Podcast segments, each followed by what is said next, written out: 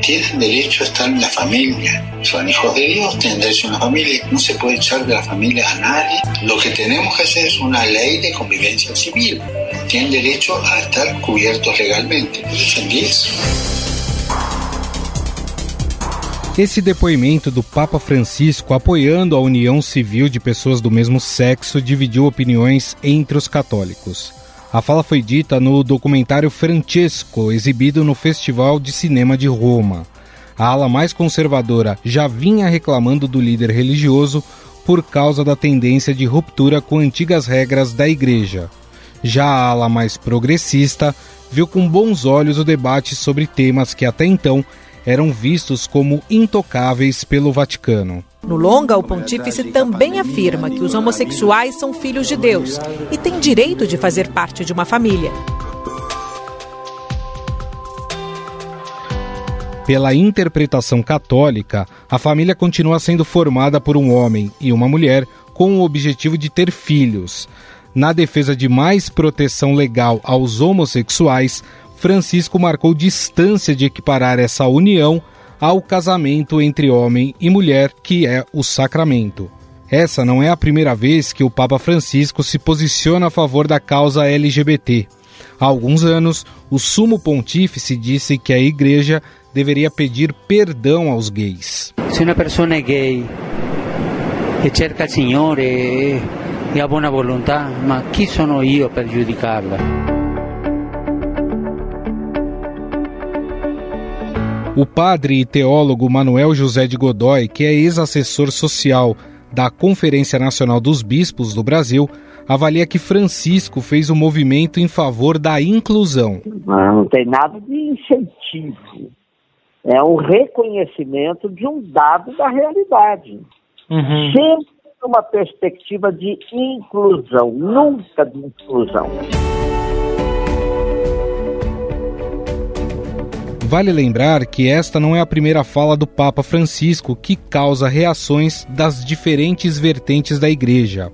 Quando começou seu papado, em 2013, Jorge Mário Bergoglio brincou que os cardeais tinham ido buscar um novo pontífice no fim do mundo, numa referência à Argentina. Cardinali sono andati a prenderlo quasi alla fine del mondo, ma siamo qui.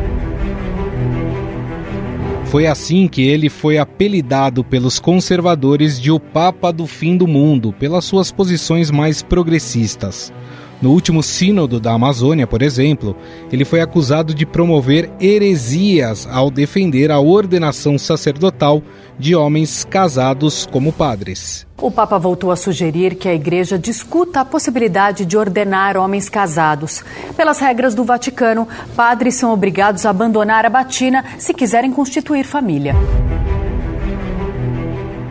Em janeiro deste ano, o Papa Francisco afirmou que a causa da pobreza não são as famílias, mas um sistema econômico que fez com que o povo fosse guiado pelo Deus do dinheiro. Não se pode compreender o novo reino portato da Gesù se não ci si libera dagli idoli, di cui uno dei più potenti è il denaro. Chamado de comunista, Francisco disse que acredita que o cuidado com os pobres não é uma invenção ideológica, e sim algo que está presente no Evangelho. As ideologias terminam mal, não servem. Las ideologías tienen una relación o incompleta o enferma o mala con el pueblo.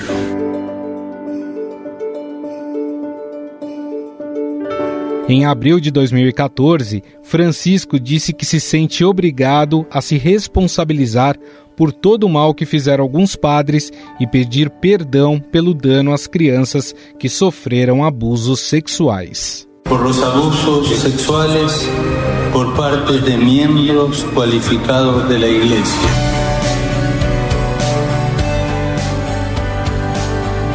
Claro, Francisco não é um progressista, tanto que mantém algumas posições da Igreja e dos conservadores, como a questão da legalização do aborto.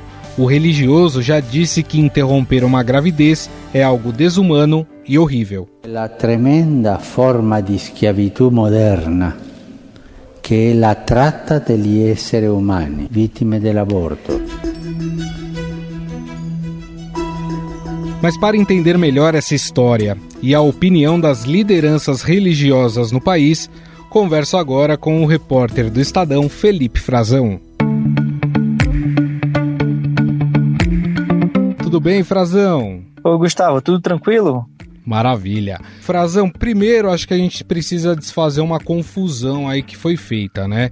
Muita gente entendeu isso como se o Papa estivesse defendendo o casamento religioso de pessoas do mesmo sexo, mas não foi isso, né, Frazão? Não, e isso é uma questão bem importante internamente para a Igreja Católica e acho que externamente também. Isso impactaria a sociedade como um todo. O que acontece? O casamento no entendimento da Igreja Católica, segue sendo entre homem e mulher, com o objetivo de trazer benefícios aí ao casal e a reprodução, né? ter filhos. Essa é a, a, vamos dizer assim, o mandamento da Igreja Católica. E isso não foi mudado pelo que o Papa falou. O que o Papa falou está na esfera do direito, né? É a união civil entre pessoas do mesmo sexo. O que ele quer dizer é que ele passa, e isso não é uma novidade é no que o Papa vem defendendo há algum tempo, mas pela primeira vez um Papa fez um aceno, deu uma declaração pública de apoio a isso. A gente é até interessante lembrar, Gustavo, que o Papa já enfrentou um caso desse na Argentina, quando ele era arcebispo de Buenos Aires, hum. o Papa Francisco, né? Então, ele era o cardeal Mário Jorge Bergoglio, ele teve um projeto é, aprovado na Argentina, que no início era um projeto de união homoafetiva, né, união civil de pessoas de mesmo sexo, e acabou sofrendo uma forte campanha. O Papa naquela época falou, inclusive, que aquilo era uma era produto da inveja do demônio, né? E, e, e, e fez um, liderou uma campanha contra esse projeto de lei que acabou sendo aprovado e já foi aprovado como o chamado casamento gay, né? Porque ele era, ele foi o nome dele era o casamento igualitário. Então na Argentina tem essa figura do casamento igualitário que já é um passo além e não é isso que ele defendeu e não é isso que ele continua é, a apoiar. Agora, é claro que você foi atrás também das entidades religiosas aqui no Brasil, as pessoas ligadas ao catolicismo, é, para repercutir essa fala é, do Papa. Inclusive, você entrou em contato com a CNBB. Queria que você contasse um pouco essa repercussão, o que, que essas pessoas que você entrevistou elas disseram sobre essa declaração do Papa. É, vamos lá. Eu vou falar primeiro, Gustavo, sobre a palavra da CNBB, né? Porque eu fui atrás da CNBB. Nesse documentário foi, claro, introduzido também uma parte de como o Papa trata de pessoas que estão em situações de vulnerabilidade. E assim é o entendimento da CNBB. A CNBB entende, e eu entrevistei, fiz umas, uma entrevista por escrito com o bispo de Rio Grande, né, da diocese lá do Rio Grande do Sul, é, o Dom Ricardo Reupers. Ele é também presidente da comissão para a vida e para a família da CNBB, né, da Conferência Nacional dos Bispos do Brasil. Portanto, é a pessoa que pode falar sobre isso na CNBB, sobre a questão de família. E o Dom Ricardo fala exatamente sobre isso. Ele explicou que, na verdade, o Papa está fazendo uma, um aceno, né, uma, uma colocação muito clara para que as pessoas reflitam sobre a humanidade em relação àquelas pessoas que sofrem todo tipo de preconceito e discriminação e que também perdem direitos sociais, né, se veem excluídas das próprias famílias. E que isso é, foi uma colocação do Papa é, também muito serena para dentro da igreja, porque eu perguntei a ele como é que isso, o que, que mensagem ele está transmitindo para os bispos, porque a gente sabe que o Papa sofre, né, Gustavo, uma campanha muito intensa uhum. é, contra ele na Igreja Católica. há uma ala com cardeais, bispos no Brasil, fora do Brasil, sobretudo nos Estados Unidos e, e também em alguns países da Europa, com cardeais é, que, que não sequer o reconhecem como o Papa, né? Então, ele fala isso. O bispo Dom Reppers, Dom Ricardo Reppers, fala sobre essa serenidade em, em lidar com temas muito complexos, né? O, sua, a, o seu fim do mundo, né? Que é Ushuaia, uma, uma terra da Patagônia Argentina, já no limite ali, mais próximo da Antártida, e ele, ele fala sobre isso, né? E o Papa, ele ouve, ele convive com as periferias geográficas, ele tem um olhar para reconhecer a dor dessas pessoas e tentar protegê-las. Essa é a, a mensagem do Papa. E aí você também entrevistou, obviamente, teólogos, né? E, e, tem inclusive uma entrevista muito bacana que, que você fez com a coordenadora da rede de grupos católicos LGBT, a Cris Serra, falando da importância desse posicionamento do Papa, né?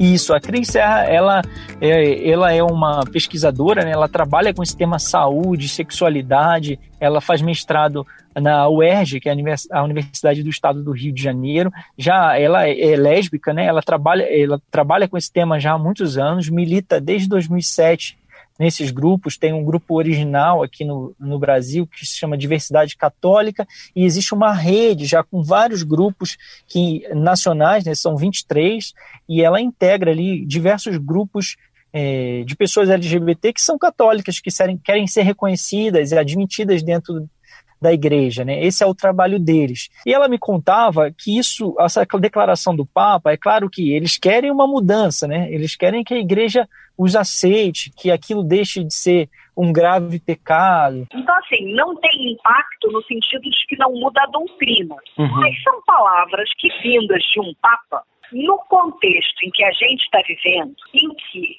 certos grupos, certos atores, globalmente, né, não é só no Brasil, vêm se apropriando da palavra família para fazer uma certa guerra ideológica, muitas vezes usando a linguagem do cristianismo como instrumento nessa guerra ideológica, nesse contexto, tem um impacto. Isso ainda não, não, não ocorre. Eles, a, a CNBB não tem, por exemplo, a CNBB tem essa pastoral é, para a vida e para a família, mas não tem uma, uma comissão da diversidade, ou não tem uma pastoral da diversidade. Existe uma só no Rio de Janeiro, em Nova Iguaçu, uma cidade ali da região metropolitana, que já quando foi criada causou uma, uma grande tensão dentro da igreja, né? E essas iniciativas são muito combatidas internamente por grupos que são contrários a isso, que são muito conservadores. Ela me dizer que só essa palavra do Papa já é um grande alento para todos eles e fortalece esse trabalho desses grupos que são negligenciados pela igreja, né? são esquecidos, sofrem um silenciamento e também que pode, no, no limite, ele cair como conforto espiritual para pessoas que são gays e, e, e que estão em conflito, ou pessoal ou familiar, que escutam do Papa, eh, dos seus bispos, ou dos próprios padres ali na diocese, da comunidade da igreja que elas uhum. frequentam, né, da paróquia, é um, palavras condenatórias o tempo todo. E que isso já. Ela me contava que tem amigos que já tentaram suicídio por Nossa. causa disso. Então, isso é uma grande modificação para eles. Né? Esse, ela acha que esse fortalecimento vai ocorrer a partir dessa declaração do Papa. É, todo mundo vê como um progressista, né? Ou como Isso. um papado de rupturas históricas, um papado que vai mudar a igreja, um revolucionário.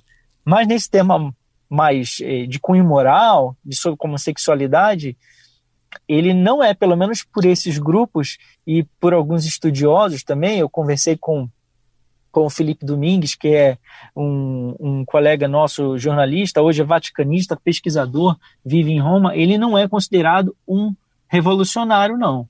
Para esses temas, ele é conservador, segundo eles. É essa abordagem pastoral. A gente tem que encontrar as pessoas onde elas estão não adianta você chegar com um livro de regras e pedir que as pessoas, para ser parte da igreja, é que elas, é que elas possam aderir a todas essas regras. Uhum. Entendeu? Primeiro você vê onde as pessoas estão e vão ao encontro dela, vai ao encontro delas. Dentro dessa situação, você vai trabalhar para aproximar essas pessoas de Deus. É uma abordagem mais pastoral que a gente fala, né? Uhum. E a própria Cris Serra, ela também acha dessa maneira. É, e ela tem várias críticas ao Papa. Por causa do histórico dele, ela disse que foi muito mais simbólico. Que até a própria mãe dela, ela me contava que até a própria mãe dela é, falou assim: Nossa, vocês tiveram uma grande vitória, né? Quer dizer, são as famílias começando a aceitar um pouco mais, a, a reconhecer o trabalho que eles fazem, a militância deles, a partir da palavra de um papa, que é uma pessoa que tem influência, uma autoridade é, religiosa, né? Acho importante esse ponto que você traz aqui, Frazão, falando dessa coisa do Papa progressista, né? Que na, na visão dos conservadores da Igreja Católica, o Papa Francisco é um progressista. Aliás, tem até uma ala mais radical que o chama de comunista por causa dessas posições. Mas também é bom a gente lembrar, como você disse, né, que nas questões de costumes, o Papa ele se mostra sim conservador. Ele é terminantemente contra qualquer tipo de projeto que fale da legalização do aborto. Mesmo assim, a ala conservadora da igreja é, fica no pé do Papa, não fica? Fica demais. É, eu quero lembrar do, dois pontos aqui. Ele fez um sínodo da família e ele fez um sínodo da Amazônia. É bom para a gente mostrar como, como ele não é esse papa de grandes rupturas nesse tema. No sínodo da família, já foi trazido ali a questão de, de os divorciados, né, as pessoas que, que eram divorciadas pudessem ter um segundo casamento na igreja e voltar a comungar.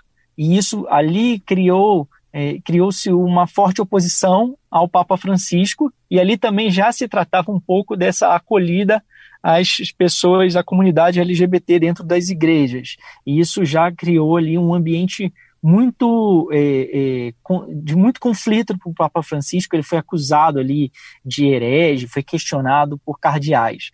Vamos, isso foi em 2014, 2015. Vamos para 2019, no ano passado. Ele promove o Sínodo da Amazônia, Gustavo. Você vai lembrar, a gente cobriu é, que o Sínodo da Amazônia virou um tema aqui, um conflito isso. entre o Papa e o governo brasileiro. Isso. Mas dentro da igreja, o Sínodo da Amazônia também tinha outros conflitos, porque ele propunha, eh, pelo menos os bispos ou as comunidades católicas da região da Amazônia, propunham que, que fossem aceitos né, as pessoas que já tinham família, homens que já eram casados, pudessem ser ordenados padres e, e, não, e não exclusivamente os celibatários.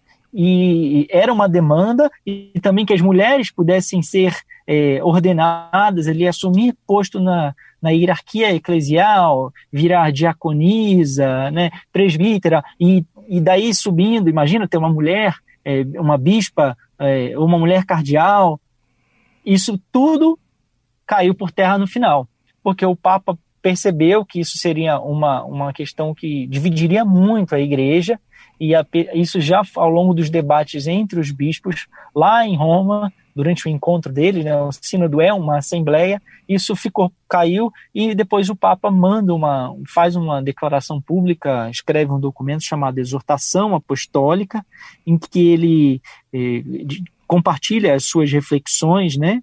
Sim. E nada disso está nesse documento final também, por causa dessas eh, eh, divergências internas que, que que ocorrem né, e que, que, que, ele enfrenta dentro da igreja. Frazão, queria te agradecer mais uma vez. Muito obrigado, viu? Eu que agradeço. Esses temas são sempre complexos, né? Tem muitas nuances, mas acho uma grande oportunidade. Eu acho que o Papa quis provocar foi justamente isso: a discussão pública, a reflexão.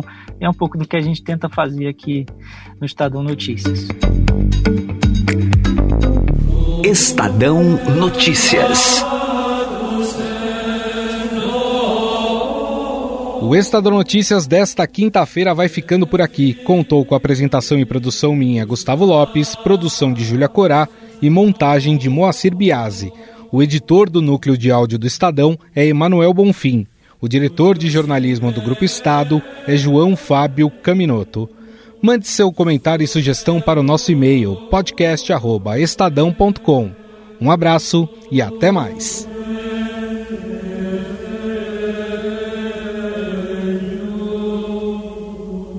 Estadão Notícias.